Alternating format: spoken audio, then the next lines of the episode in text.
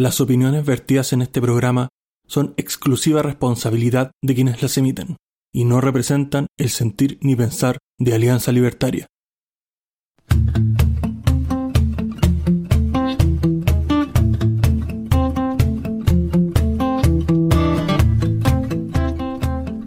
Muy buenas noches, bienvenidos a un nuevo programa de Libertad o Muerte, en nuestro capítulo 11 de la segunda temporada, con varios invitados que tenemos el orgullo y el privilegio de que nos acompañen.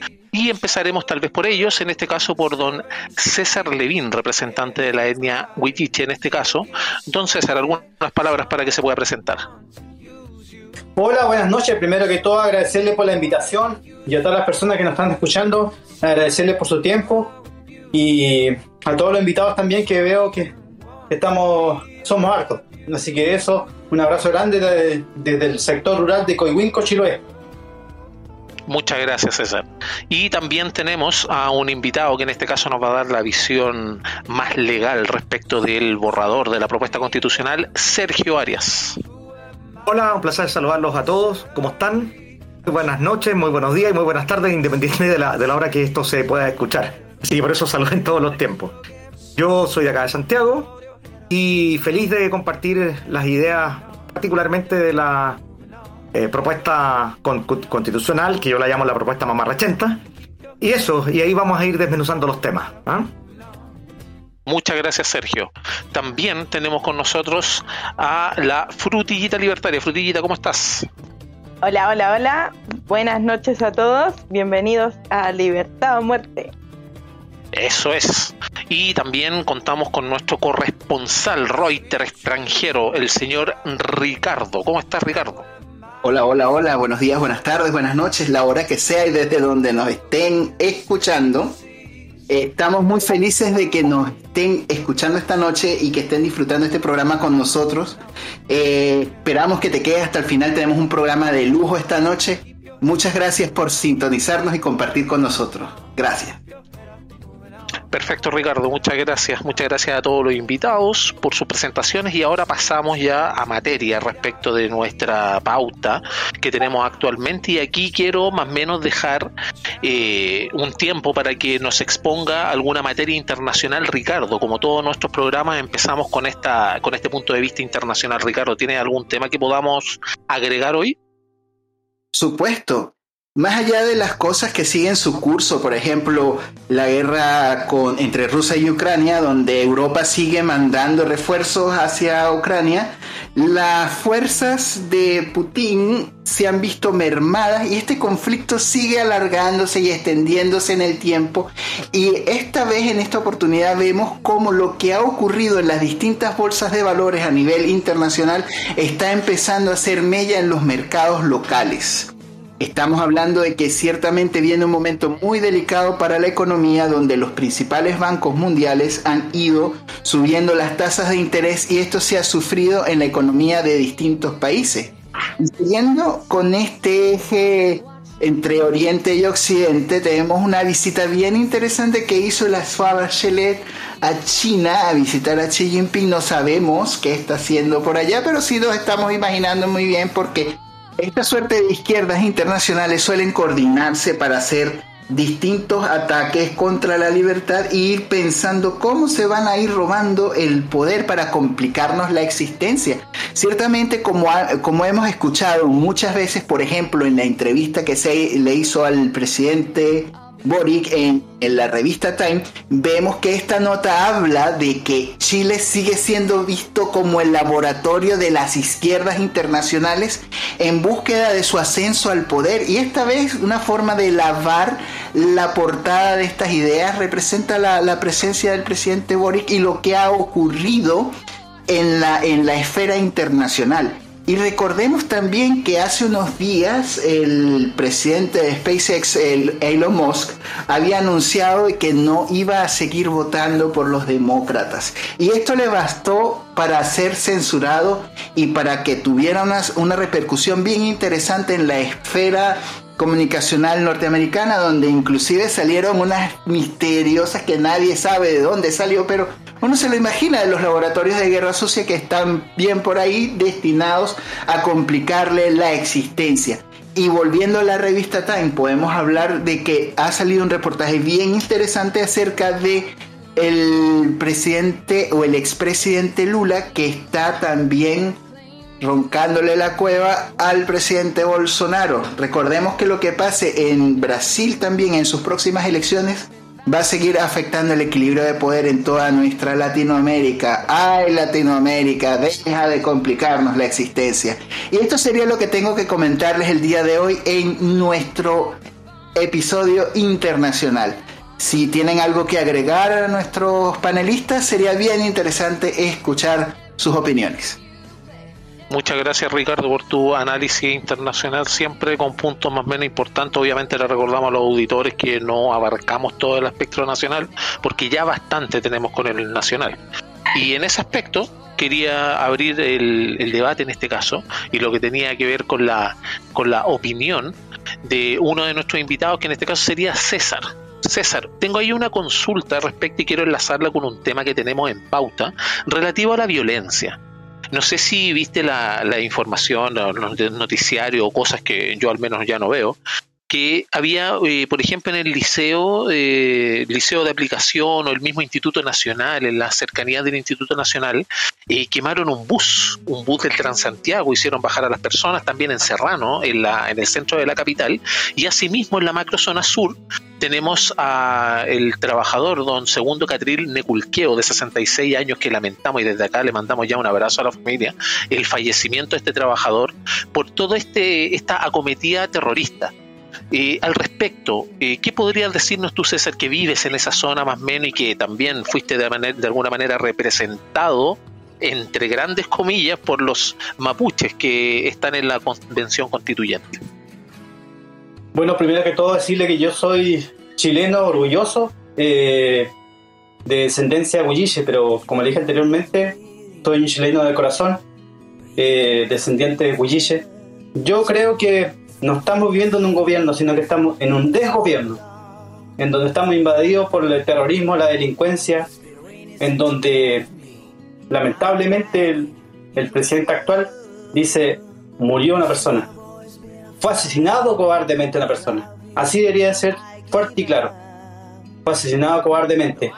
Y lo que pasa en todo nuestro país está estamos en una verdadera guerra civil entre comillas porque estamos desbordados por la delincuencia, el terrorismo. Todos los días nos encontramos con la noticia. Yo también estoy poco apegado a, a la televisión porque todo tergiversa. Eh, me prefiero informar por, por, por, las redes sociales porque hay información más verídica. Uno la filtra también y la, y la, y la, y la, y la verifica. Porque las fake news o las noticias falsas, como pasa en, nuestra, en este borrador, que las noticias falsas no hay, sino que la, las noticias falsas son los constituyentes, que nos viven mintiendo y nos viven, nos viven creando falsas ilusiones, como fue en el caso de nuestro pueblo huilliche, que nos citaron a, a los 10 caciques de nuestra provincia y le mintieron en la cara, siendo que le dijeron que iban a ser escuchados, viajaron 16 horas para, para el pleno y en el pleno eh, solamente lo escucharon 15 minutos para eh, entender que para contar mil años de historia de un pueblo, Huilliche no se pueden contar en 10, 15 minutos, en los cuales nos sentimos totalmente amedrentados y engañados. Claro, claro, y sin contar obviamente el, el, el, gasto de recursos, no solo el tiempo, la disposición y la misma dignidad de las personas que tanto dice defender la misma asamblea, en este caso constituyente. Exactamente, porque no, nuestras autoridades ancestrales aquí son respetadas.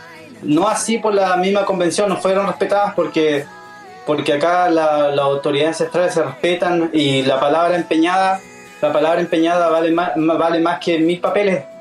Porque cuando aquí un chilote dice, dice que va a hacer una cosa, espera lo mismo del prójimo. Y no es así con la convención, porque no solamente fuimos engañados nosotros, sino que yo siento que hay millones de chilenos que están excluidos de la convención sino que una convención eh, de extrema izquierda se están poniendo de acuerdo entre la izquierda y la extrema izquierda, en donde le dan más poder al Estado y menos poder a las personas. O sea, no las personas quedan con menos libertad y el y el Estado es el que se está haciendo de todo el poder, de todo punto de vista.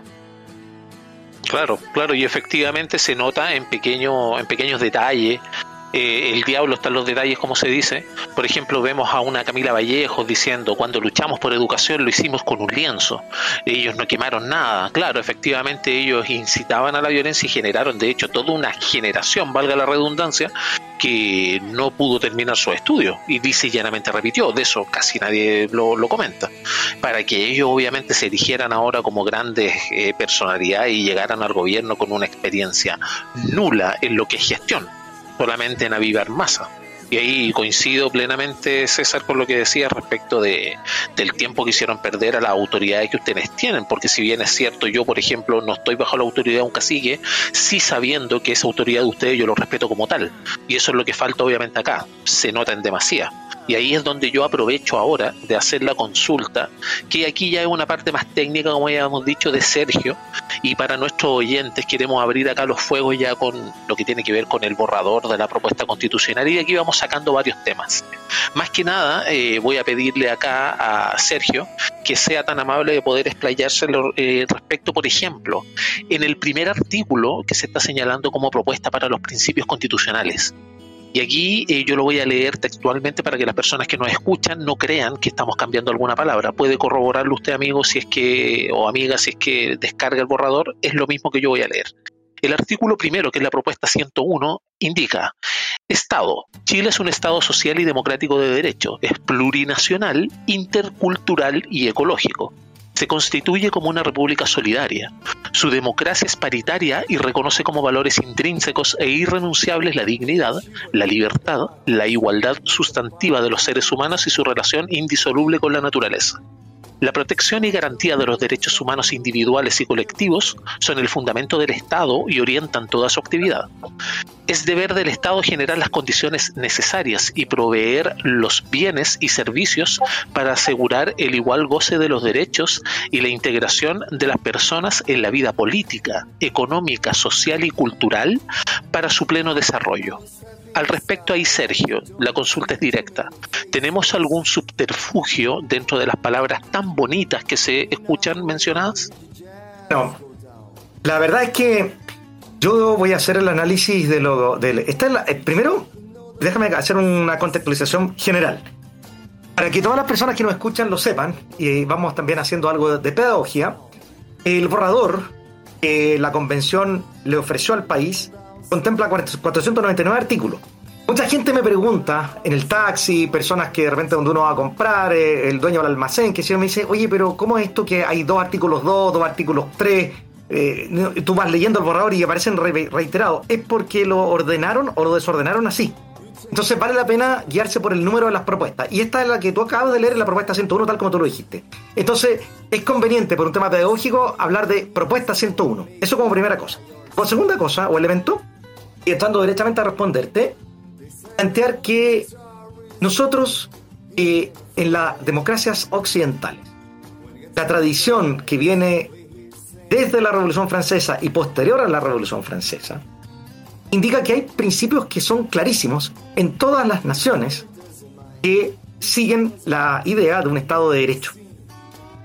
Entonces, un Estado de Derecho significa, en definitiva, que existe un ordenamiento jurídico integrado por un conjunto de normas, normas de distintas jerarquías, y esas normas se aplican con igualdad a todos los ciudadanos. Igualdad, además, supone no discriminación. Entonces, contestándote a ti, tú planteas cuáles son los subterfugios debajo de estas palabras tan bonitas.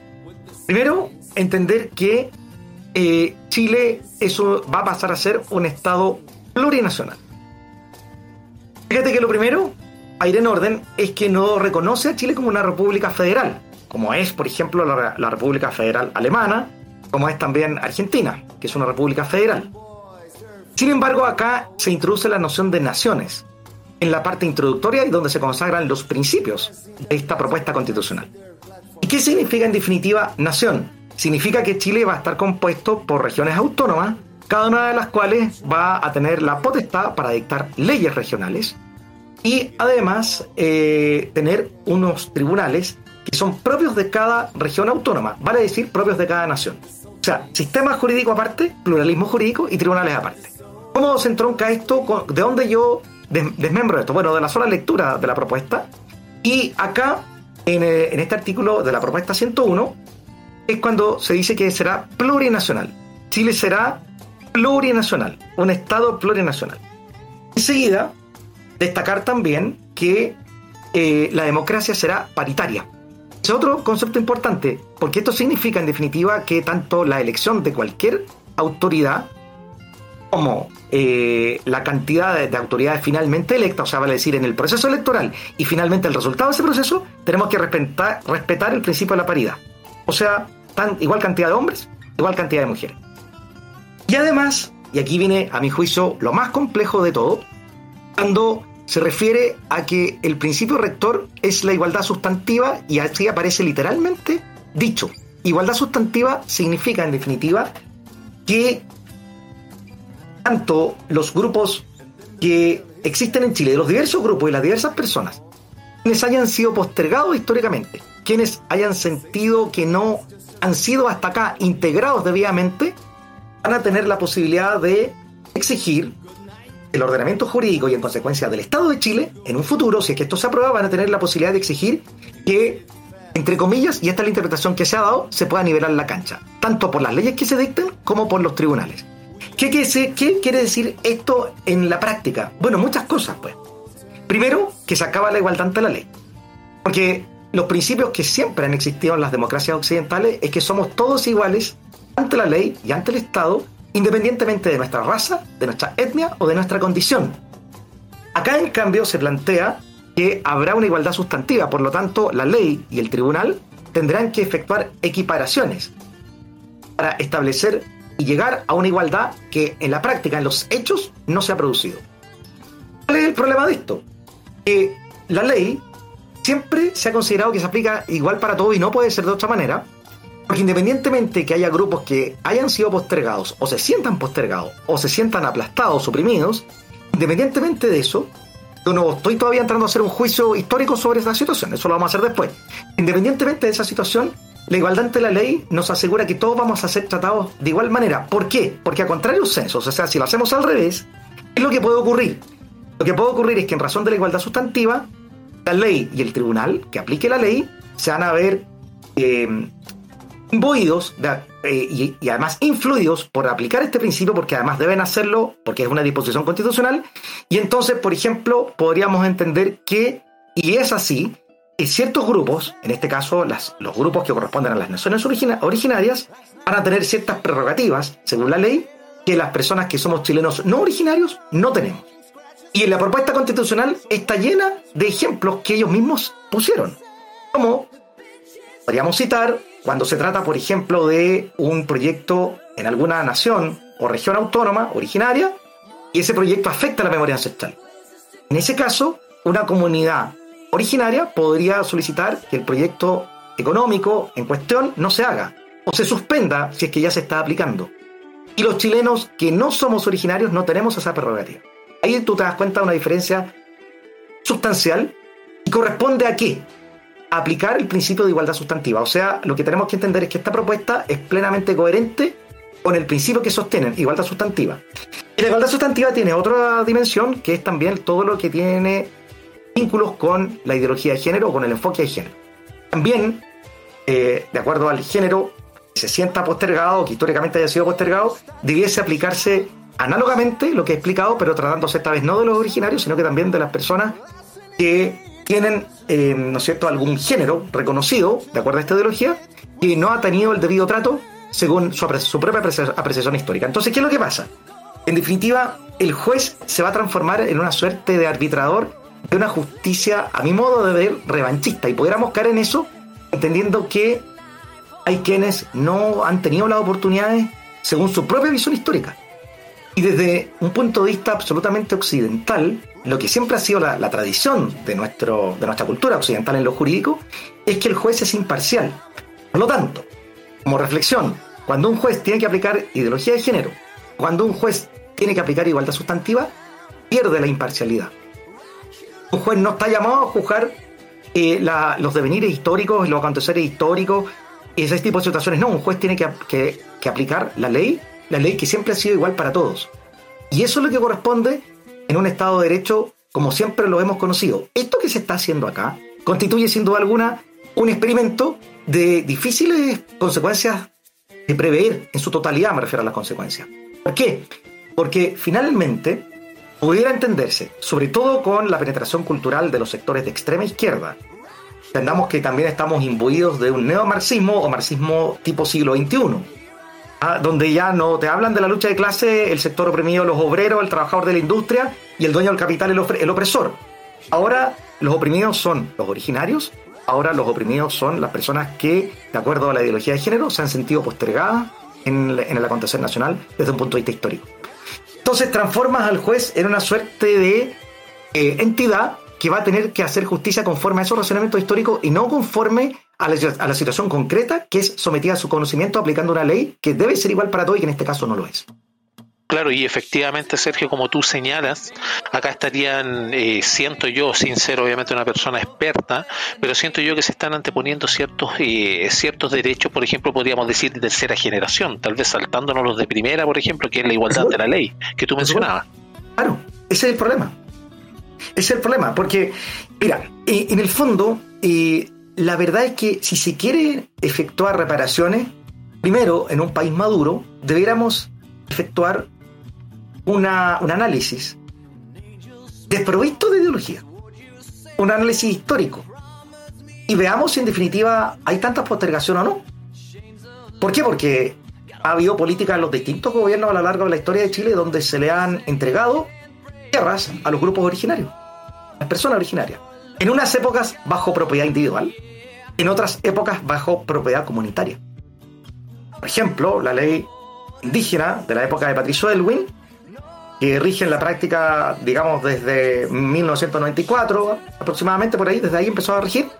Es una ley bajo la cual se ha permitido que la CONADIS compre un montón de hectáreas que nadie puede precisar hoy en día cuántas son, a cuánto equivale.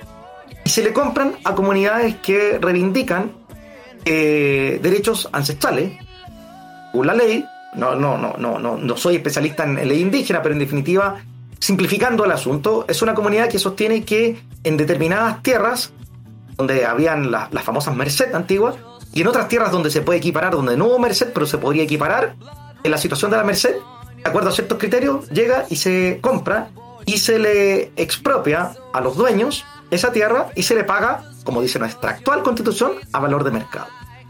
¿Cierto? De tal manera de que hay también una indemnización que resguarda la posible pérdida patrimonial, que en, tal caso no lo es porque se le paga al valor, al valor del mercado. Por lo tanto, no hay un perjuicio económico directo para la persona. Puede haber un perjuicio que yo no me quiero ir, que es, mi tierra de toda la vida, donde está mi abuelo, mi papá, pero eso no se toma en cuenta, se toma en cuenta el valor patrimonial.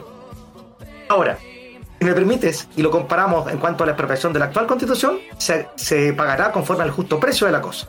El justo precio no es el valor de mercado.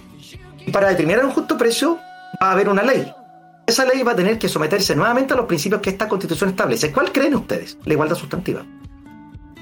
Han tenido muchas oportunidades algunos, pocas oportunidades otras, por lo tanto no parecería justo pagar quizá el valor de mercado, sino que paguemos mucho menos porque el bien social que estamos resguardando merece sacrificar a algunos, castigar entre comillas a algunos o castigarlos abiertamente para favorecer a otros. Ese es un problema práctico y puede darse en la medida de que constatamos todos que existe una corriente mm, absolutamente pro izquierda en los tribunales de este país. este país. Entonces, si me lo preguntas a mí, yo creo que el panorama es oscuro, no pudiendo preverse con, toda claridad todas las horribles consecuencias que pudiera haber. Yo estoy enunciando solo algunas eh, en una conversación como esta. Pero todos sabemos que la realidad supera la imaginación y muchas veces la realidad puede ser más terrible desde, todo punto de vista de lo que uno puede imaginar. Lo que pasa es que cuando se abren estos principios, que reitero, constituyen experimento, un experimento no conocido en Occidente, no podemos evidentemente prever todas las consecuencias, porque esto no se ha hecho eh, en, otras, en otras partes. A ver, es cierto que los bolivianos y los ecuatorianos tienen una constitución plurinacional que reconoce a los pueblos originarios. Para serles franco, desconozco si se aplican y si llegaron a determinar estos mismos principios como la igualdad sustantiva. Probablemente en Bolivia sí, porque fundamentalmente hay un gran ideólogo, ideólogo de estas personas, que es García Linera, y tiene estas ideas que probablemente se aplique así en Bolivia, pero con una diferencia. En Bolivia se dice, según algunos, que hay un 40% de originarios o según otros un 50%. No es la realidad chilena, que son aproximadamente un 10%. Por lo tanto, no parece, bajo ninguna perspectiva, justo, ni lógico, ni apropiado eh, establecer, primero, eh, naciones eh, con, un, para grupos originarios que constituyen tan, tan poca gente que no, llega a ser representativo. Segundo, no parece justo, no parece lógico ni apropiado que, que aparte de, la, de las naciones establezcamos esta igualdad sustantiva que puede traer innumerables consecuencias en tribunales.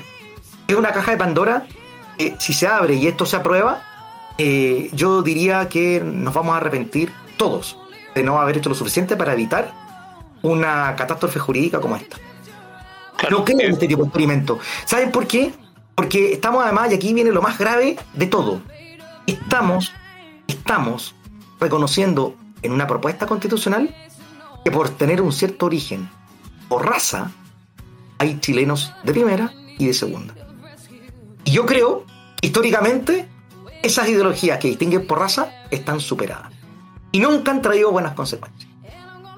O sea, debieran, debieran, y nosotros asumimos que es así, Sergio, de que estén superadas, pero de hecho tenemos que no, debemos olvidar una frase que es bien famosa de Thomas Jefferson que indicaba que el precio de la libertad es la eterna vigilancia y pienso que efectivamente esa eterna vigilancia no se llevó a cabo. Ahora, entrando en la materia que tú decías, lo, lo que se señala para solicitar, por ejemplo, tierra u otras cosas se basan en un en una en una especie de, legislación de mutuo propio, como se dice, o es decir, de una sola iniciativa en que una persona voluntariamente expone un tema, por ejemplo, yo soy de un pueblo o yo soy una persona que necesita o que fui excluida de cierta manera y entra lo sustantivo que tú decías que muy bien explicaste. Y ahí quiero también darle a los, a los auditores eh, un ejemplo. En la constitución actual, que el 99% yo creo que no ha leído, el artículo 19, que es de los derechos y deberes constitucionales, muy parecido a lo que estábamos viendo ahora, en su inciso segundo señala, textual, la igualdad ante la ley. En Chile no hay persona ni grupo privilegiado. En Chile no hay esclavos y el que pise su territorio queda libre. Hombres y mujeres son iguales ante la ley. Ni la ley ni autoridad alguna podrán establecer diferencias arbitrarias. Ese es exactamente el inciso que se pasa por arriba y se avasalla en este caso.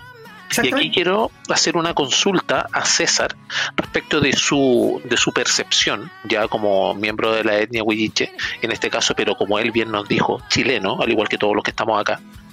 Y César, acá hubo algún tipo de, reivindicaciones, hubo algún, algún, alguna acción del Estado que ustedes hayan visto como pueblo allá en el lejano Chiloé respecto de reivindicación de tierras o que las personas se sintieran conformes con alguna repartición. ¿Podrías contarnos algo sobre eso?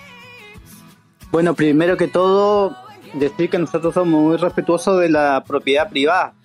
No pretendemos nunca, nunca adueñarnos de algo que no es de uno. Eso primero quiero dejarlo bien en claro, porque cada uno se gana con trabajo y sacrificio sus cosas. A mí lo que me llama la atención enormemente es que el gobierno haya, antes había una inversión de 15 mil millones en cuanto a la compra de terrenos eh, para restituir a, los pueblos indígenas. Y hoy en día eh, el, gobierno aumentó a casi el doble, a 31 mil millones de, de pesos.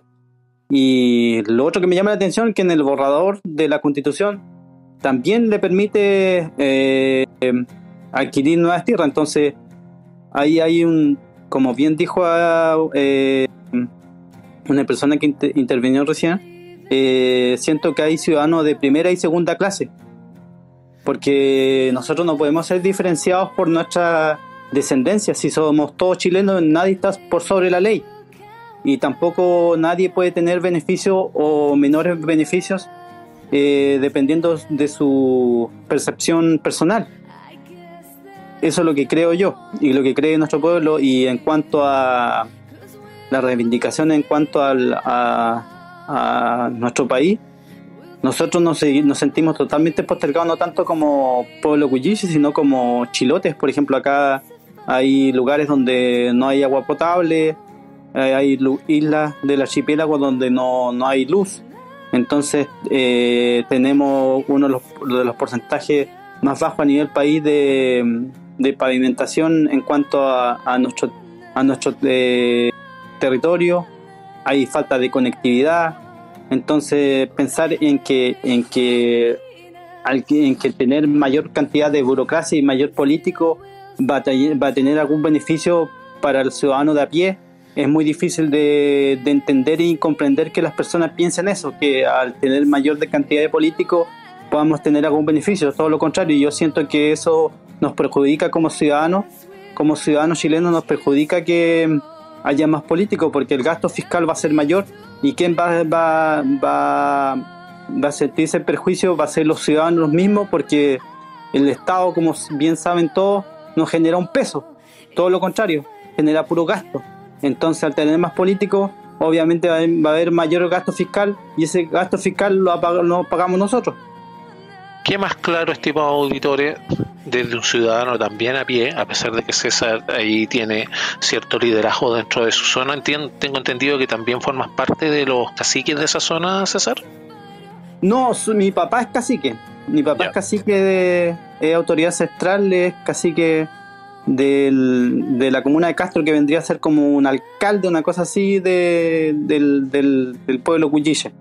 Claro, y, ustedes son, disculpa César, ustedes son aproximadamente, la otra vez veía una entrevista tuya, son alrededor de 60.000 o estoy mal en la cifra?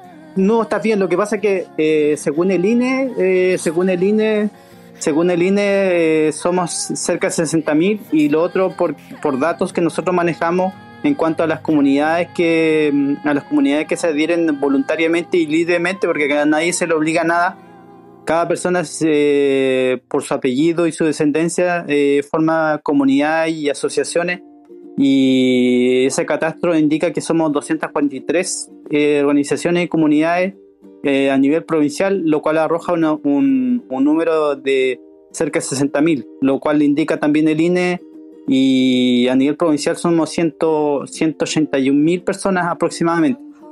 Entonces sería gran parte de la provincia eh, descendiente huillicho o bien mestiza.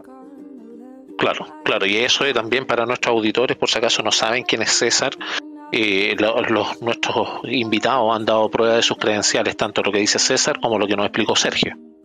Y acá quiero también abrir un poco el, debate y tengo una consulta que hacer a Ricardo en este aspecto, porque él, como hemos dicho en nuestros programas, viene del futuro. Nuestro amigo viene de Venezuela. Ojo con eso.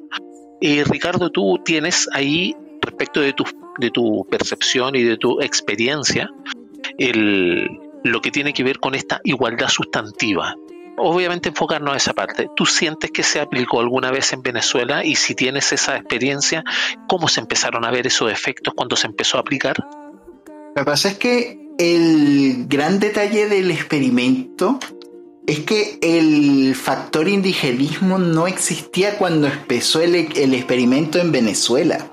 Entonces, eh, este caso de revanchismo entre una etnia de quien llegó primero y quien estaba aquí y que si son mis tierras o no mis tierras, esto no, no, ocurrió en Venezuela porque, digamos, las etnias indígenas son relativamente pocas, están muy alejadas del centro y esto en Venezuela no ocurrió. En Venezuela lo que ocurrió fue una segmentación entre los ricos, los oligarcas, la, las élites y el, y el pueblo llano a quien la representación la tenía el gobierno en su momento.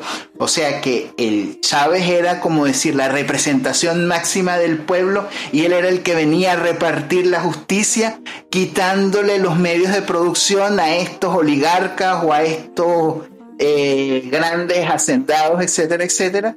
Y esto sí ocurrió de hecho, recordemos el caso más famoso que fue el de, el de Franklin Brito, que fue asesinado por el régimen venezolano después que le expropiaron su finca y jamás le pagaron. Ese señor murió encadenado en, digamos encadenado en el poder judicial esperando que el gobierno le resarciera sus tierras y jamás se, se las entregaron y al final murió secuestrado en manos del gobierno. Entonces, eh, este, este tipo, y por eso es que yo le he dicho muchas veces a la gente que tú no puedes asumir que estás peleando con un régimen democrático. Porque cuando tú te tiras legalmente a hacer una huelga de hambre porque esperas que el maravilloso Estado de Derecho venga a, resarcirte lo tuyo, eso no funciona. Tú te estás tirando a morir por alguien que no, no tiene ninguna consideración de ti. Entonces, eh, hay que, hay que evaluar esto. Había, había un periodista muy famoso que, había, que decía, tú no puedes confundir un toro con un ñu.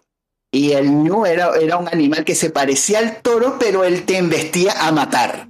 Entonces es bien, bien interesante entender el escenario donde, está, donde estás parado y cuál es, cuál es la variante de la receta. No te están dando chilezuela, te están dando chilivia. Y tienes que estar preparado para ese escenario.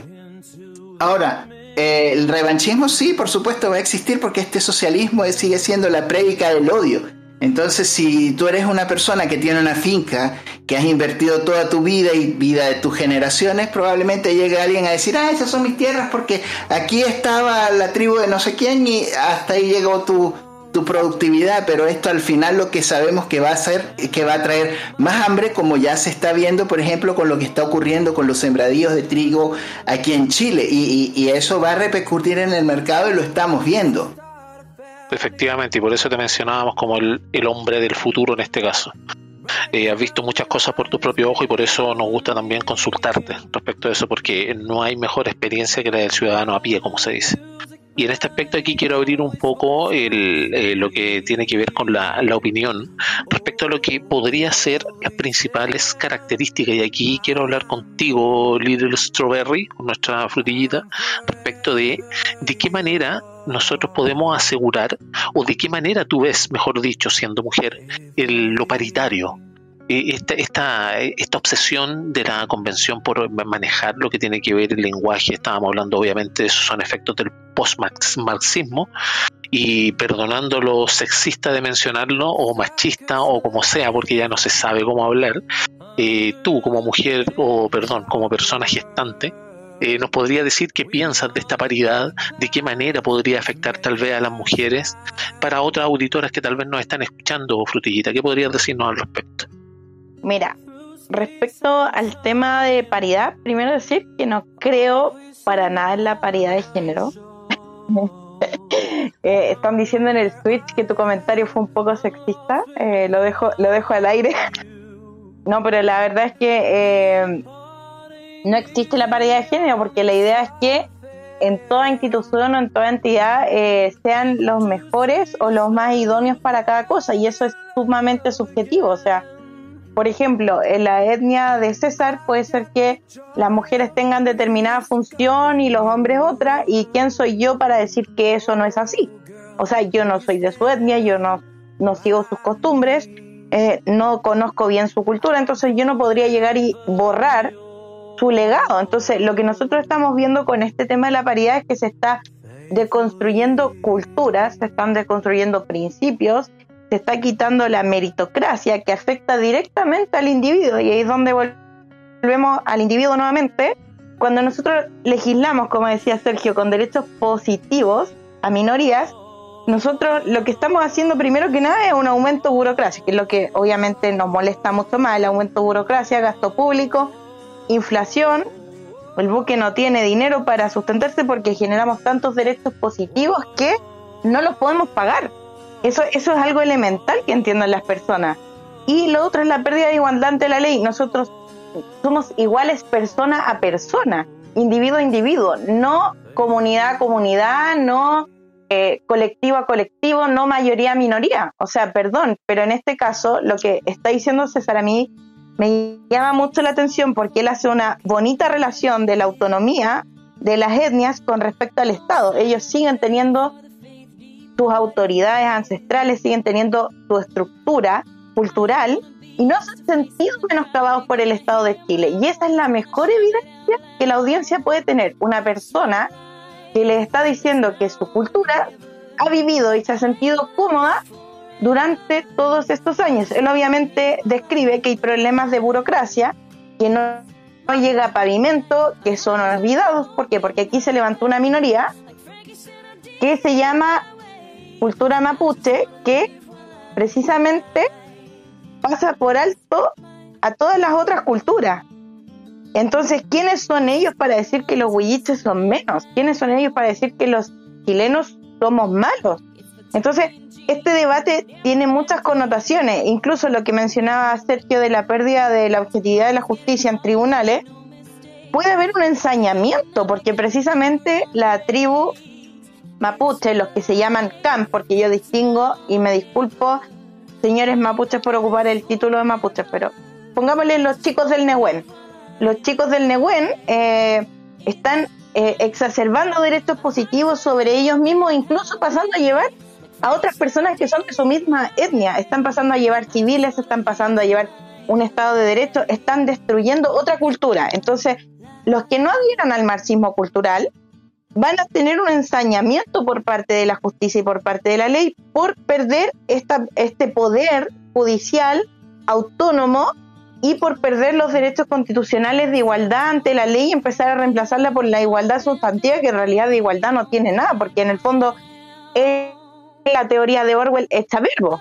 Todos los cerdos son iguales, pero algunos cerdos son más iguales que otros. En este caso, los más cerdos serían los que son adherentes a Boric y a los regímenes que quieren imperar en esta nueva constitución. Entonces, tener mucho cuidado y es súper bueno que César, te agradezco mil que hayas venido a Alianza Libertaria, porque tu testimonio precisamente y tus pensamientos, tu, tu cultura eh, contada aquí como testimonio puede hacer entender a los auditores que ustedes son autónomos y esa es la, esa es la palabra, o sea, la constitución actual le permite la autonomía a un pueblo que tiene un territorio súper extenso, o sea, él está mencionando que tienen eh, islas, que tienen una provincia, entonces eh, tienen toda su cultura enraizada en un lugar geográfico y el Estado de Chile les ha permitido permanecer en este, en este lugar sin menoscabar su cultura. Entonces yo quiero rescatar lo que dice César, lo que dice Sergio y entrelazarlo. El derecho positivo es malo, legislar positivamente es malo. Aquí lo que vale es la autonomía de las personas y esas personas adherirán voluntariamente a una etnia, a una cultura.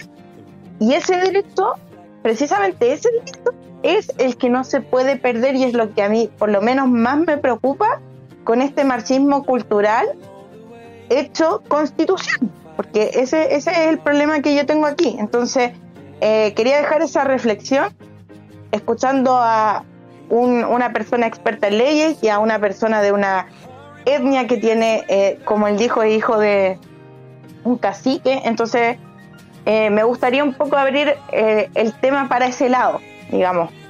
Efectivamente, Little Strawberry o personas gestantes o mujeres o ellas. ¿no? eso no pasa de ser un, un chiste respecto de la, de la realidad que vivimos actualmente, que ya la corrección política de hecho ni siquiera deja hablar a las personas.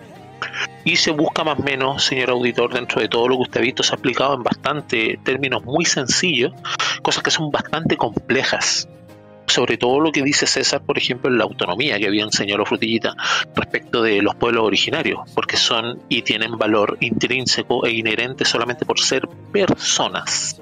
Y eso es lo que se está tratando de derribar en este caso. Y al respecto, para poder dar un poco de avance y en este caso pedirle a Sergio que nos, nos pueda promover un poco de, su sabiduría, respecto a la propuesta 104, la que tiene que ver con democracia. Y esta señala que en Chile la democracia es inclusiva y paritaria, se ejerce en forma directa, participativa, comunitaria y representativa. Es deber del Estado promover y garantizar la adopción de medidas para la participación efectiva de toda la sociedad en el proceso político y el pleno ejercicio de la democracia.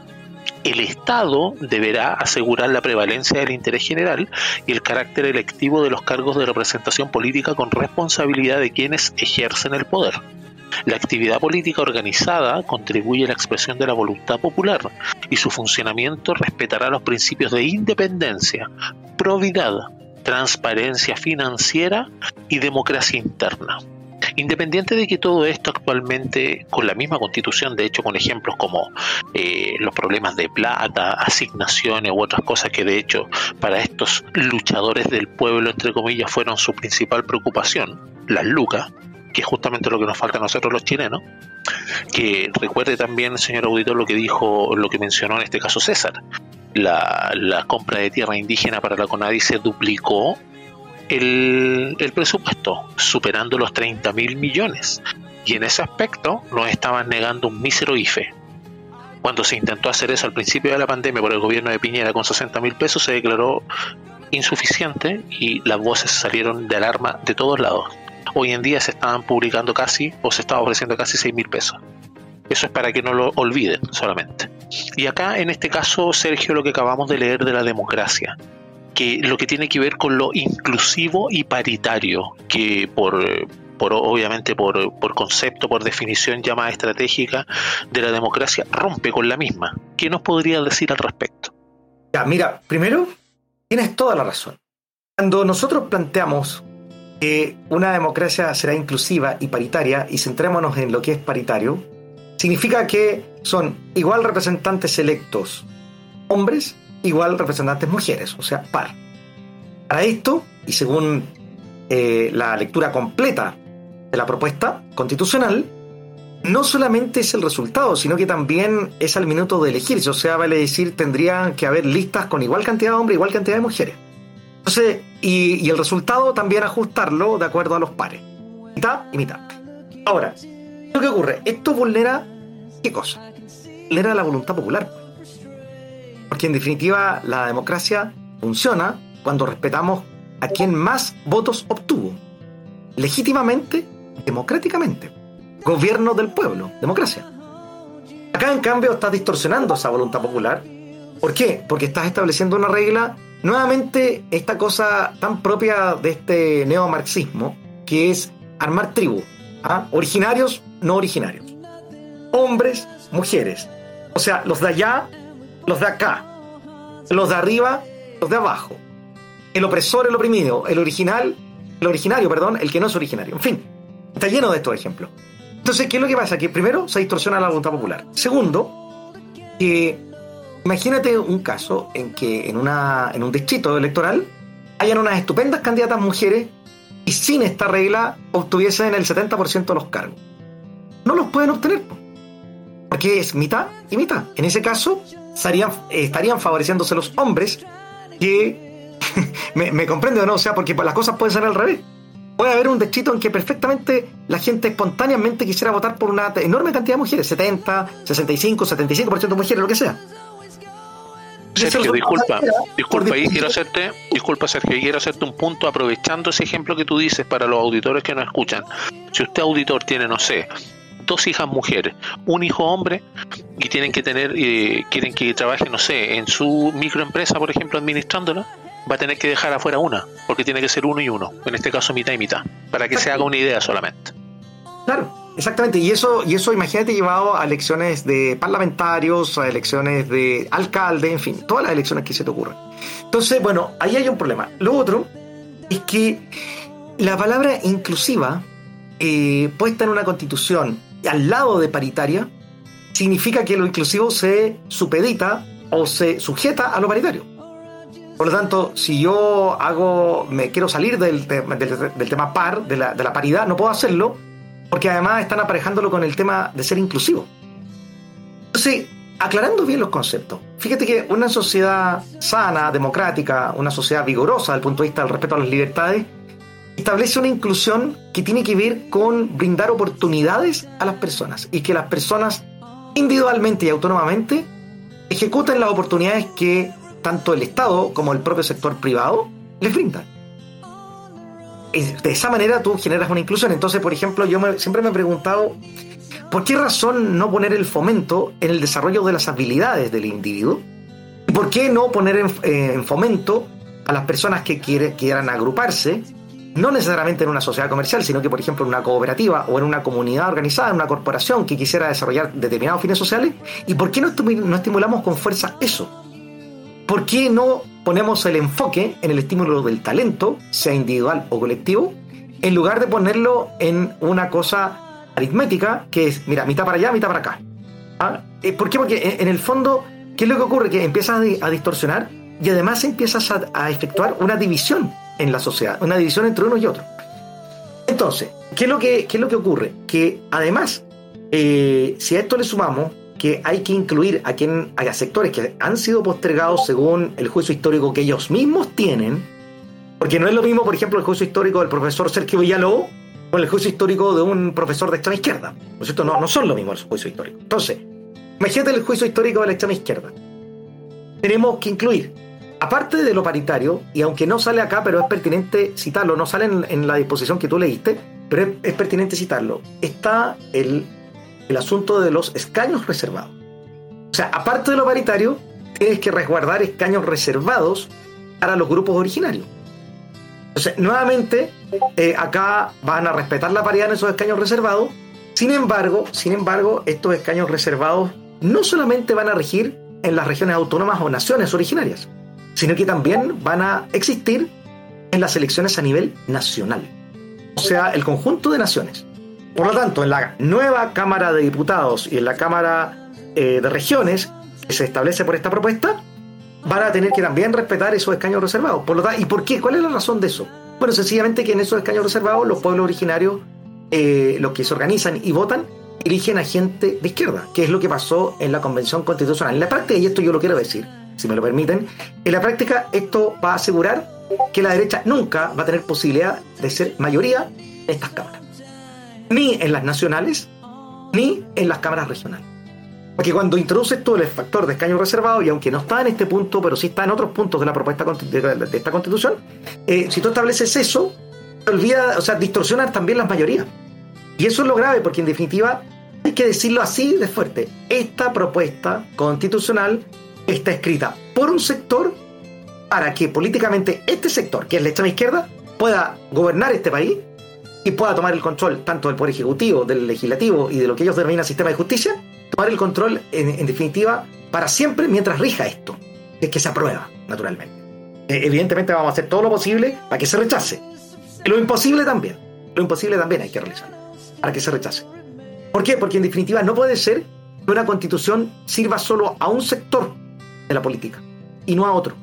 Porque con estas reglas, olvídate que alguna vez la derecha pueda tener mayoría. Y si llega a elegir algún presidente, ese, presidente va a quedar atado de mano por las cámaras nacionales, Cámara de Diputados y Cámara de Regiones, que son es la que reemplazó al Senado, sin las mismas funciones, naturalmente otro día podemos profundizar sobre, sobre el Senado versus la Cámara de Regiones, y además las cámaras legislativas regionales, las, perdón, las asambleas, para decirlo correctamente según el tenor de esta propuesta, asambleas legislativas regionales, donde tampoco va a haber posibilidad de que la derecha, por ejemplo, tenga mayoría, porque también van a existir escaños reservados. Por lo tanto, la situación es absolutamente grave, es completamente antidemocrática, y pretende eliminar de la política chilena a un sector que nunca va a poder expresarse con voz de mayoría, como ocurre en la actual Convención Constitucional, que tiene estas reglas eh, que, se eligió, todos sabemos los convencionales bajo estas reglas, los escaños reservados. ¿Ah? Que por lo demás fue una trampa, porque lo incorporaron después del plebiscito, que ahí hay otra razón para reclamar que la voluntad popular se vio manipulada, alterada, eh, y en el fondo, para decirlo muy chilenos, se la pasaron por el aro, cuando después del plebiscito de entrada, establecen el asunto de los escaños reservados, que no era parte de la propuesta original. Y eso tenemos que recordarlo también en un espacio como este. Sí, sí, es importante la memoria en este caso, Sergio, y efectivamente, eh, se, hemos descuidado mucho esta batalla y esta batalla entra entre lo cultural, lo político, es una interrelación bastante compleja porque se, dejaron abiertos bastantes frentes. De hecho, la izquierda penetró en la cultura. Eh, ustedes ven que, por ejemplo, si ven que hay un profesor o hay un actor que sea más o menos revolucionario, es como normal y no debiera ser así de hecho, la cultura es la base y es la que maneja todas nuestra, nuestras realidades actualmente. Si ustedes se fijan, tienen grupos que ya incluso están tergiversando a través de los medios de comunicación otras cosas el, el, valor de la familia. Y de hecho por eso se promueve. De hecho recuerden auditores que también hay un manual. Este gobierno es muy dado a los manuales o a las conferencias de prensa sin responder preguntas. Qué autoritario no Recuerden ustedes, eh, amigos auditores, el manual que, emitió este gobierno sobre los niños, sobre que no son nuestros niños, ya les están quitando eso. Si ustedes, eh, por ponerle un ejemplo a ustedes, auditores, eh, si usted tiene, por ejemplo, un hijo que es menor de edad y usted le abre una cuenta RUT, para que usted sepa, usted tiene poder sobre esa cuenta. ¿Ya que se debe esto? A que las personas, obviamente, en este caso su hijo, no están con una con, cabalidad con, con, todo lo que tiene que ver con la responsabilidad, como nosotros sabemos cuando pasa en la adolescencia. De hecho, la adolescencia es eso, es adolecer de ciertos valores que van creándose por las experiencias previas, obviamente, y por la vida misma. Respecto a eso, este ejemplo que puede parecer tonto, le dice mucho, porque se busca, en este caso, desfigurar la figura de la familia y con ello viene un término que la mayoría a veces maneja, pero que no está consciente, que es la patria potestad. A usted le aparece esa cuenta de su hijo, por ejemplo, la cuenta Ruth, me estoy yendo a lo más simple, eh, en su sesión. Usted se mete y aparece su cuenta de su hijo cuando es menor de edad. Y esto ocurre porque usted puede tener ese poder y puede manejarlo en este aspecto. ¿Por qué? Porque el mejor interés del menor es el mismo que comparten los padres de ese menor. Es una cosa lógica, tal vez para usted que me está escuchando, para las personas que están armando la constitución, no quieren eliminar la patria potestad y para que usted se haga una idea, usted ya no tendría el control en ese caso para esa cuenta. Y usted me dice, ya, perfecto, tal vez no es tanto problema. Es mucho problema, porque si llega un narco o llega un sicario a depositar plata en la cuenta de su hijo y usted no sabe qué movimientos tiene, porque no tiene patria potestad según esta nueva constitución, por ejemplo, lo estoy diciendo, porque se establece el fin de la patria potestad, pero de una manera bastante con muchos subterfugios, entre líneas, que ya veremos en otro programa. A todo esto, entre paréntesis, lo invito a ver también la revisión del, del borrador constitucional en lo que tiene que ver con cultura en libertad, otro programa de Alianza Libertaria, lo pueden encontrar en YouTube. Y hay otro programa un poco más del lenguado, pero que tampoco se va al extremo, para ver un poco, para distenderse, que es el no más mierda continuando con, todo lo que yo tengo que decir respecto a esta desconstrucción que se está llevando a cabo, es, es, el último golpe, es el último envión de demoler a la familia, porque es el último bastión, en este caso, de lo que tiene que ver con la autoridad. Y aquí también quiero hacerle la consulta a César respecto de cómo se ve en la misma comunidad la, desintegración de la familia. Este, esta nueva moda que a veces venía, por ejemplo, en chistes, en los cuales los escolares se llegó a ver que llamaban a carabineros porque le habían dado una cachetada, por ejemplo. ¿Cómo lo ven ustedes o cómo aprecian esta deconstrucción del grupo familiar? Bueno, como te decía anteriormente, yo siento que hay una invasión de parte del Estado en cuanto a la familia. Por ejemplo, que se haya rechazado la, o sea, que se haya aprobado el libre aborto, para mí no tiene pie ni cabeza.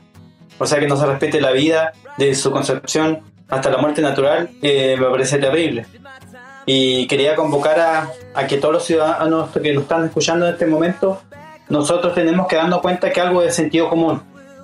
La actual constitución nosotros nos ha permitido una movilidad, una movilidad social muy importante para nosotros, por ejemplo, en este caso de, de Chiloé, que nos encontramos tan al, al, rincón de nuestro país, eh, la movilidad social ha sido muy importante porque eh, los Huilliches no solamente, los descendientes Huilliches no solamente nos encontramos en Chiloé, sino que nos, encontramos repartidos por todo Chile y por todo el mundo, debido a su trabajo y sacrificio que han, han hecho. Eh, nos encontramos con, con profesores, con ingenieros, con profesores que son personas que son magíster, doctores, de distintas profesiones, y eso que no lo ha permitido la actual constitución, y eso no ha permitido una movilidad social. Yo en mi caso, por ejemplo, mi papá tiene un octavo básico, eh, mi hermano es, es magíster en matemática, eh, yo tengo una profesión, mi hermana igual, entonces, eso que nos ha permitido la libertad y la movilidad, la movilidad social que nos permite la actual constitución.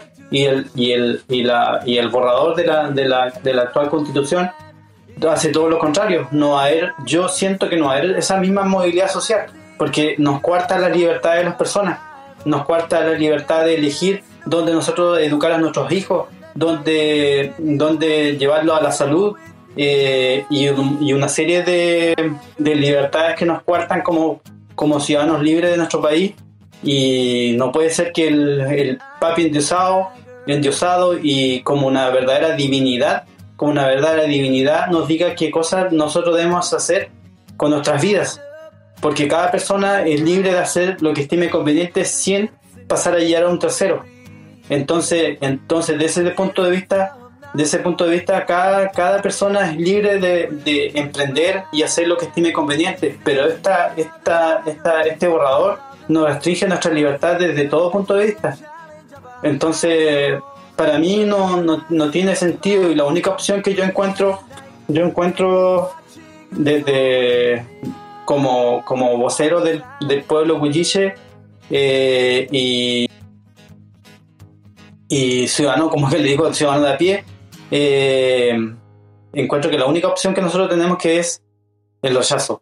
El rechazo porque eso eh, nos permitiría seguir en esta senda de bienestar, de bienestar como ciudadanos, porque hay una serie de, de cosas que no, vuelvo a insistir, voy a ser bien insistente, eh, nos cuartan las libertades como personas, nos cuartan libertades para nuestros hijos, para nuestros nietos y para las próximas generaciones, porque esto no, no va a ser una cuestión, no va a ser una cuestión que dure dos ni tres años esta, esta, este borrador o esta nueva constitución, sino que va a durar por, los, por décadas. Entonces tenemos que empezar en nuestro prójimo y, y podemos insistir, es una cosa de sentido común y que analicemos cómo nosotros hemos llevado nuestras vidas, que a punta de trabajo y sacrificio podemos lograr nuestras cosas. No esperemos que el, eh, el papi interesado, que es un, un, un, son personas, son personas comunes y corrientes que están por un tiempo esporádico, por cuatro años. Ojalá no se modifique eso porque eh, en este borrador esperamos cualquier cosa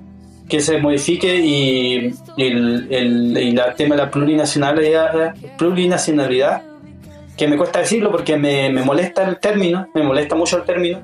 Eh, lo único que hacer es, la división, la destrucción y lo que no, no, no va a ayudar a construir un mejor país, sino que la, la, que se suponía que iba a ser la casa de todos, para mí es la casa destruida de todos. Eso para mí es en este momento el borrado, la casa destruida de todos.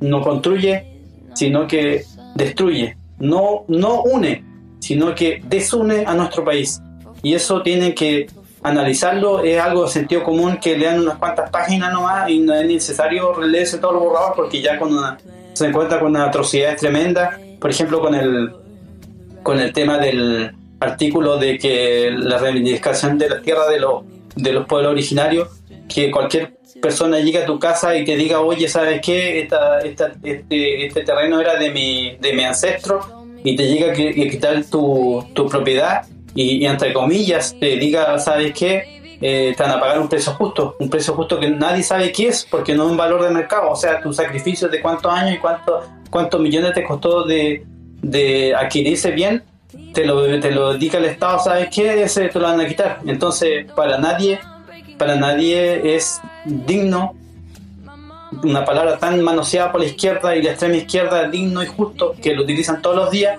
y que al final del día nunca uno sabe qué, qué significa, porque al final no sabemos para cada persona qué puede ser digno y qué, y qué puede ser justo.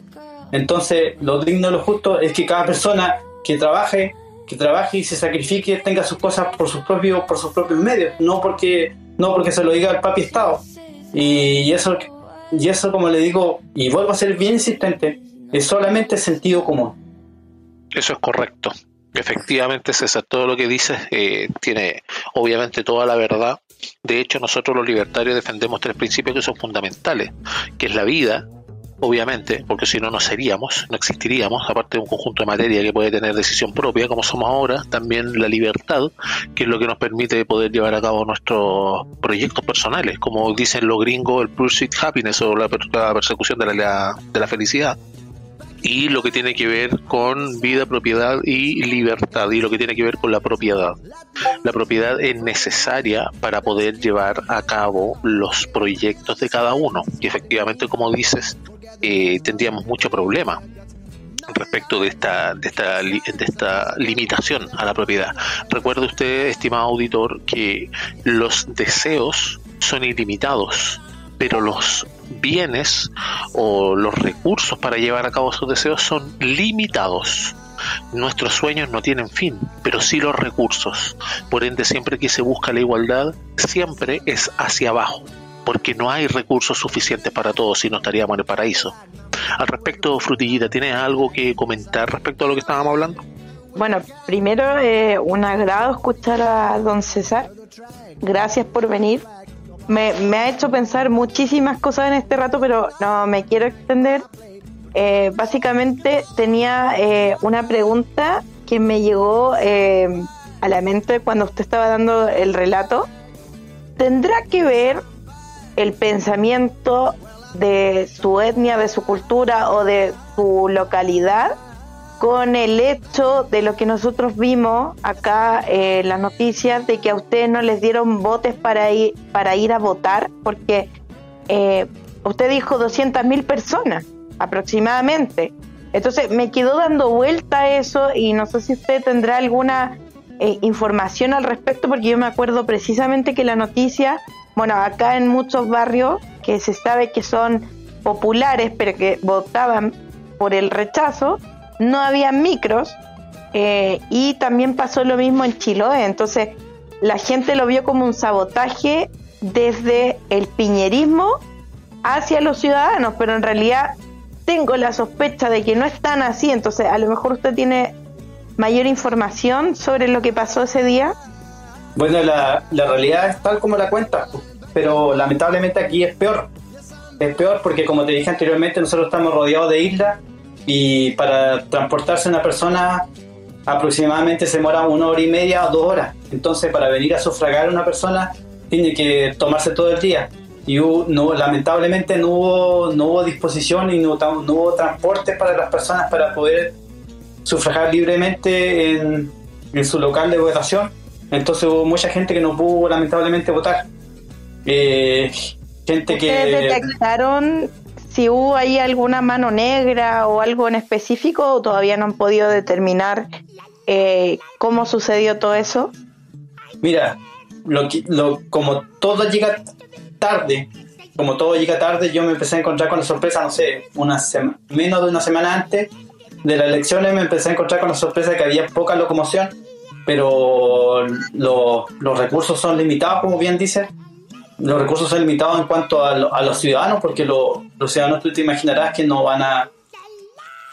Eh, tendrán todas las ganas de ir a votar, pero si no están las facilidades para que puedan ir a sufragar de una isla que imagínate tienen que viajar en lancha dos horas y dos horas de vuelta para venir a sufragar, cinco minutos, diez minutos, se le hace muy difícil. Entonces, de repente la gente tiene sus cultivos, tiene, su, tiene sus animalitos que criar, y todo y todo todo el tema que se vivía acá en Chiloé eh, porque se autosustentan por sus propios medios. Entonces eh, es bien difícil que una persona que en donde viven no sé 600 personas o un poco más eh, vayan a sufragar porque es muy difícil porque si no hay no hay movilización no, como te digo no hay lancha no hay en algunos casos no se suspendieron por el clima por el clima otros casos porque no hubo voluntad, no hubo voluntad de...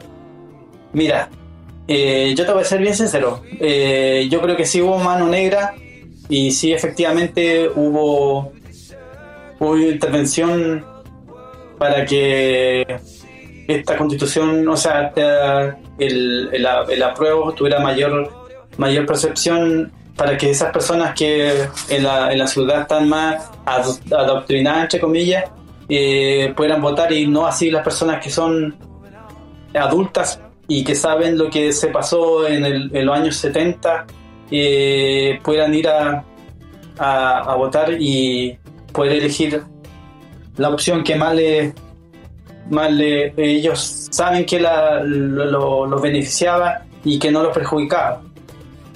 Y eso efectivamente es lo que hace la izquierda, de hecho lo vimos en la, en la elección y yo creo que no es tan solo eso. ¿ah? Hubieron varias noticias que no se le dio la repercusión ni la caja de resonancia necesaria en los canales, porque como sabemos están mandatados por este sector. Y al respecto hay una, una última pregunta ya más o menos para los, invitados que le voy a hacer y para ir cerrando ya nuestro programa que se ha ido súper rápido, es eh, eh, Sergio, en, en, este aspecto, eh, para poder hacernos una idea, y es solamente una pregunta puntual. Espero poder tenerte en los próximos programas y podamos expandirnos un poco más en lo que es el análisis, pero es solamente un, una pregunta ya más, más, precisa para no explayarse tanto, lo que tiene que ver con la aplicación de esta constitución respecto de toda la, la, estructura jurídica que cimienta las instituciones. ¿De qué manera tú ves que se está destruyendo la institucionalidad del país al aprobar esta constitución?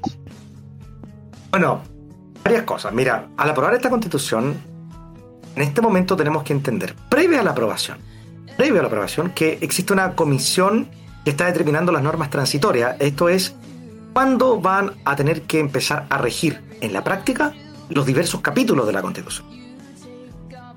Entonces, cuando empiecen a regir de acuerdo a lo que esta comisión de disposiciones transitorias dictamine o dicte, van a tener que empezar a dictarse leyes conforme a la nueva constitución, leyes que van a derogar las leyes actuales que están conforme a la actual constitución, porque entendamos una cosa, esta nueva propuesta es diametralmente distinta, es una constitución escrita al revés, es 180 grados diferente a lo que tenemos.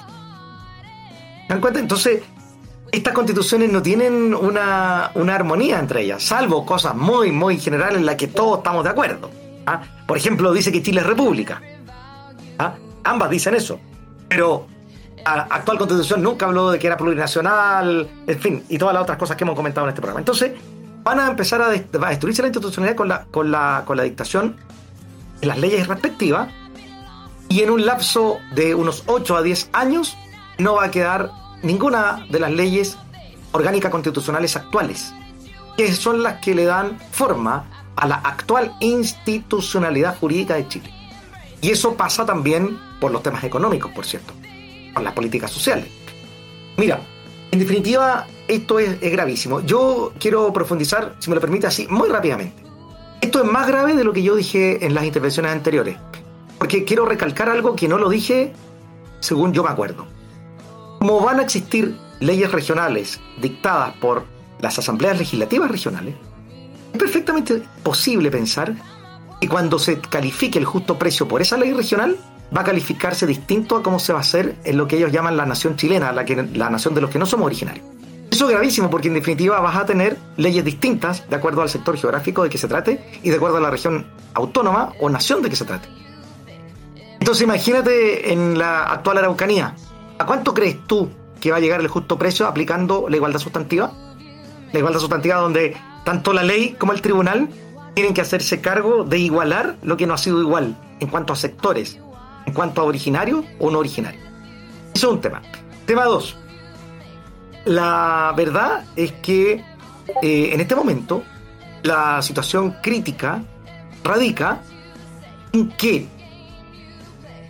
cuando eh, empiece a regir esta constitución, si es que se aprueba, eh, vamos a observar que los tribunales van a perder independencia.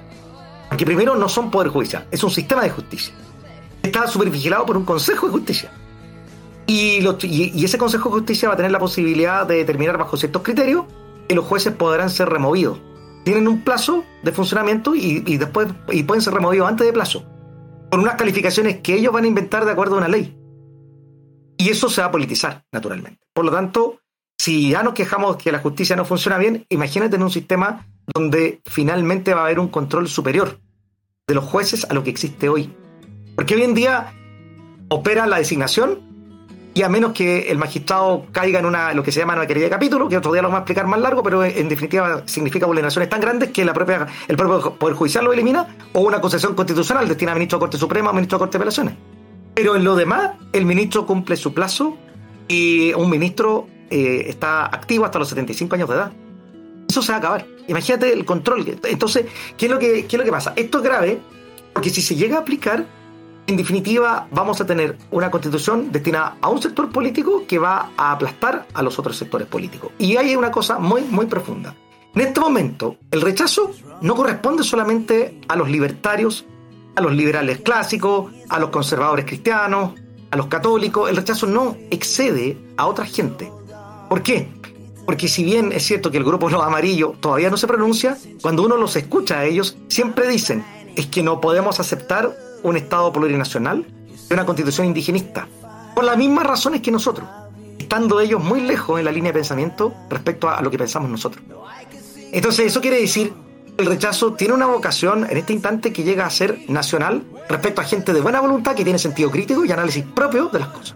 Por eso es que hay personas como Mario Weisflug, Christian Barken, Max Colodro, por nombrar alguno de ellos, que dicen, oye, todavía están a tiempo, arreglen esta propuesta, este mamarracho, quítenle todo lo indigenista, arreglenlo, déjenlo ajustado a cómo son las democracias occidentales para que tenga una posibilidad de aprobarse. O sea, en lugar de esto que está escrito, reháganlo. ¿Por qué? Porque son soberanos y, ellos apelan a que finalmente, en el corto tiempo que queda, la Comisión de Armonización no se dedique solo a, ver la redacción y la gramática, sino que cambie el, el, fondo de las cosas, cosa que no se puede hacer naturalmente porque ya votaron los convencionales mayoritariamente por estas propuestas que tienen acá. Por lo tanto, ya no hay tiempo, a mi juicio, para lograr algo así. Entonces, ¿qué es lo que les va a quedar a ellos? Únicamente les va a quedar rechazar, porque no veo que la convención haga caso de lo que se les pide. Nunca han hecho caso porque son total, o sea, tienen una vocación totalitaria claramente. Eso, así que lo veo más grave, sobre todo por la posibilidad de las leyes regionales. Y eso, contestando tu pregunta, eso naturalmente que va a derribar mucho más rápido, más rápido de lo que todos piensan la actual institucionalidad. Lo último, ¿eh? Esta constitución, si bien reconoce a la familia como toda agrupación de personas independiente del lazo sanguíneo, así lo dice, en ninguna parte dice que es el núcleo fundamental de la sociedad, como lo dice nuestra actual constitución. En ninguna parte la familia es, el grupo es la agrupación fundamental de la sociedad. Y eso es grave porque cuando hay que interpretar la norma, la familia entonces deja de tener importancia. ¿Y por qué es eso?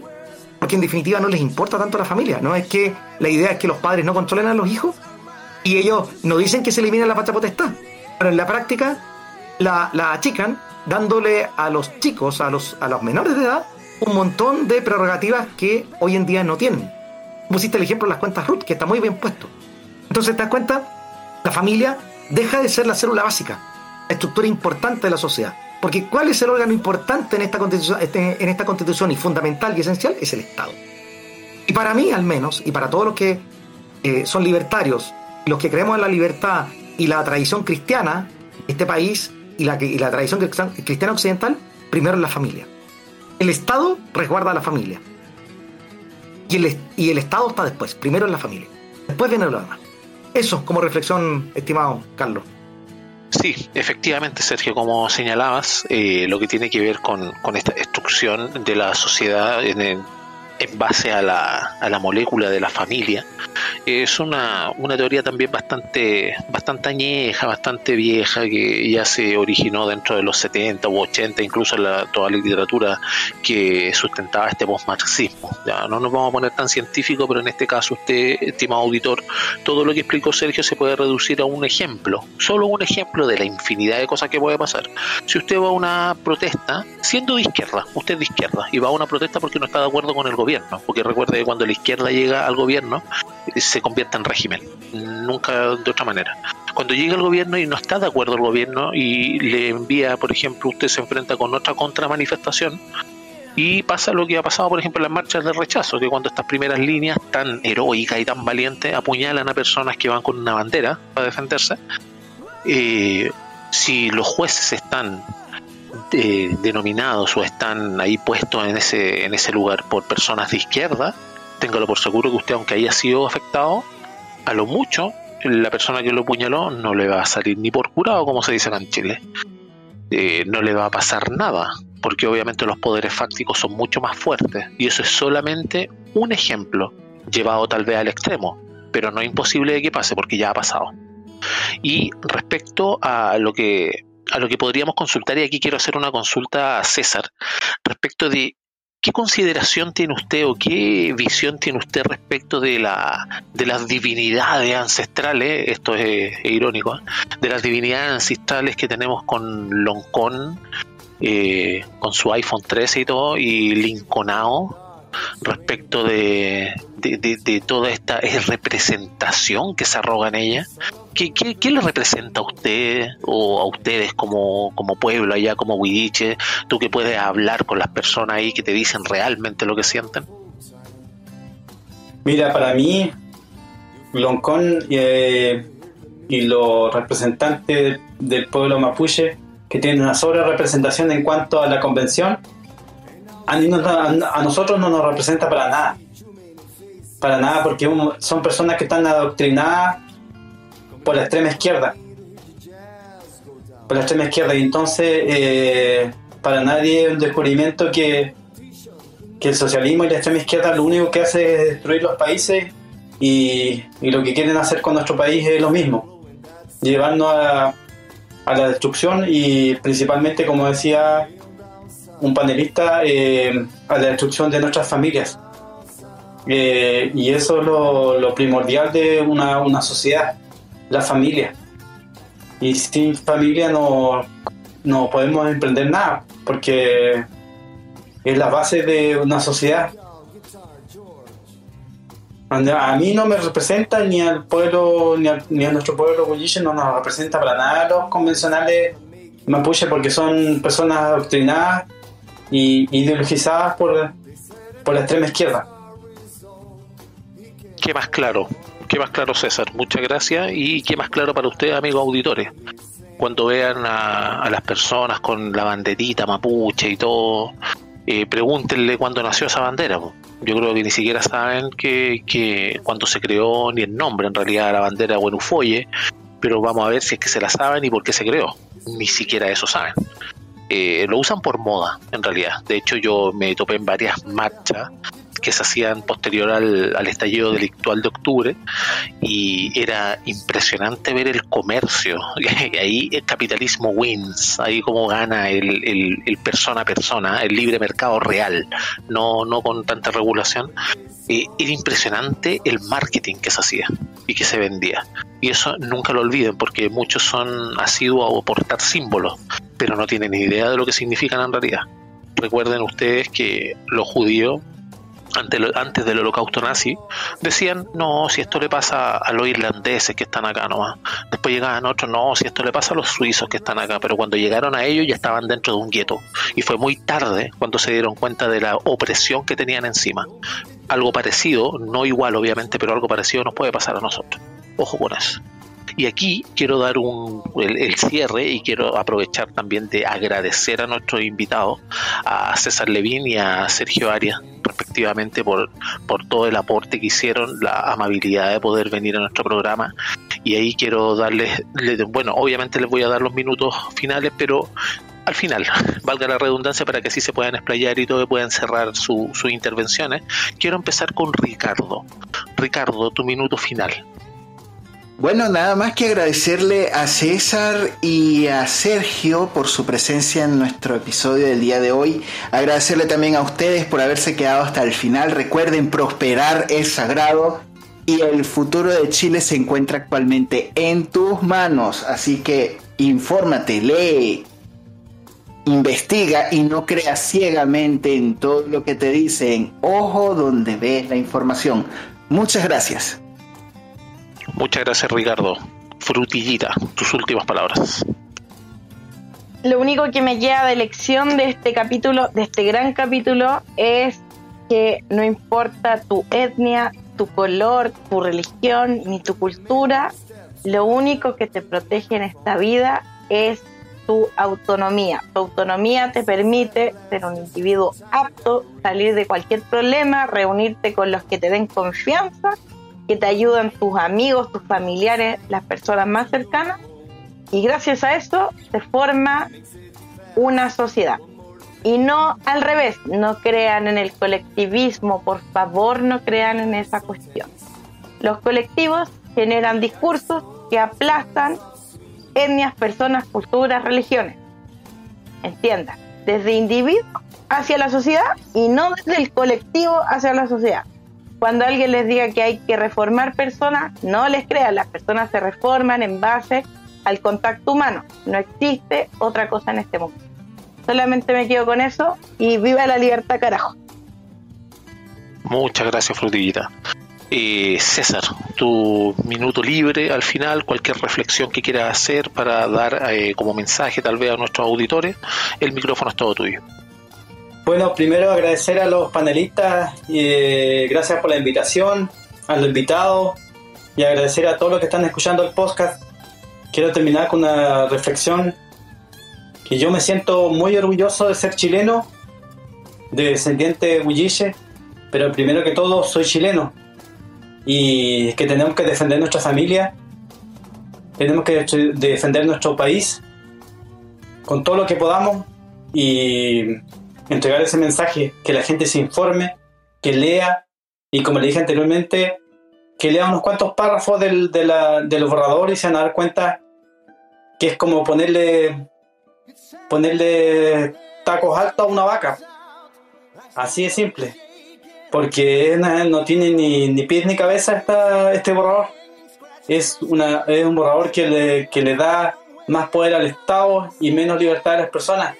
Y eso no puede ser, porque la base de, de toda sociedad es la familia, porque desde la cuna a uno le enseñan valores fundamentales que son que nos van a hacer mejores personas en el, en el futuro y la única forma de lograr las cosas en la vida es a punta de trabajo y sacrificio. Es la única forma de surgir en la vida. No, una constitución no te va a arreglar la vida y, y todo lo contrario. En este caso, el borrador nos destruir las vidas. Y eso hay que tenerlo claro. Y, y, aunque vuelva a ser insistente, es algo sentido común. La movilidad social que nos dado la actual constitución está a vista y a paciencia de todos es solamente de darse cuenta cómo hemos evolucionado como país. Y, y viva Chile y viva la libertad. Muchas gracias César, grandes palabras, viva Chile, viva la libertad. No pude evitar imaginarme una vaca en la pasarela, pero muy bueno el ejemplo, es totalmente correcto. Sergio, el micrófono todo tuyo, tus palabras finales, por favor. Bueno, primero agradecerle al equipo. La verdad es que el programa ha sido sumamente entretenido. También espero para los auditores. Y plantear que un país, una sociedad se enriquece en la medida que las personas se empoderan y que las personas se hacen dueñas de su destino en base a sus propias capacidades, utilizando evidentemente su libertad y la potencia creadora que cada ser humano tiene para cumplir los sueños anhela, los sueños que vienen desde niño, desde adolescente y desde la adultez. Y eso se logra, estimados, con pleno respeto a la libertad individual. Primero la persona, después nos agrupamos y vemos lo colectivo, pero primero satisfaja, eh, podamos, que seamos capaces de satisfacer nuestros propios anhelos. Y necesitamos y requerimos una institucionalidad, institucionalidad perdón, que esté basada en eso. Yo quisiera en este momento, para despedirme, comentarle a todos los que nos escuchan, yo, por ejemplo, tengo una discapacidad visual. Nunca he sido partidario de las cuotas, ni siquiera para la discapacidad. Creo en que eso sí, la sociedad organizada a través del Estado debe brindarnos a todos y cada uno lo que puedan brindarnos en términos de medidas para que podamos participar utilizando nuestra potencia, nuestra capacidad, podamos participar de un país como este. Entonces, en este minuto quiero agradecerle públicamente a Little Strawberry porque como yo tengo una discapacidad visual total, no veo nada, me costó mucho utilizar esta aplicación. Nunca la había utilizado en la vida, para, nunca había hecho una transmisión de esta. Y estuvimos 45 minutos probando una y otra manera online, online hasta que por las dificultades de los lectores de pantalla, y le quiero explicar a todos los auditores, las personas ciegas usamos computadores con lectores de pantalla, son software especializados para poder manipular la máquina, para poder entendernos con la máquina y nos, el lector nos lee lo que está en la pantalla. Pero hay aplicaciones que son muy complejas y el lector le cuesta llegar al punto preciso para ir apretando los botones y poder conectarse. Estuvimos en línea trabajando con Little Strawberry y yo agradezco la tenacidad. Porque eso es, en definitiva, lo que nos hace fuertes como personas. Ser tenaces, ocupar nuestra inteligencia y sobrepasar obstáculos. No esperar que el Estado lo haga por ti, sino que tú enriquecer el tejido social a propósito de tu individualidad y tu riqueza personal. Eso como reflexión digo, viva Chile, una nación, viva Chile, la libertad. Muchas gracias. Sergio, muchas gracias por tus palabras finales. Y efectivamente lo que tú dices, acá habemos personas con distintas limitaciones porque no solamente la discapacidad visual que tú tienes, yo probablemente tengo limitaciones que tal vez tú manejas al revés y al derecho en ámbitos distintos porque desarrollas tal vez otros sentidos, por ejemplo, solamente voy a poner un ejemplo banal.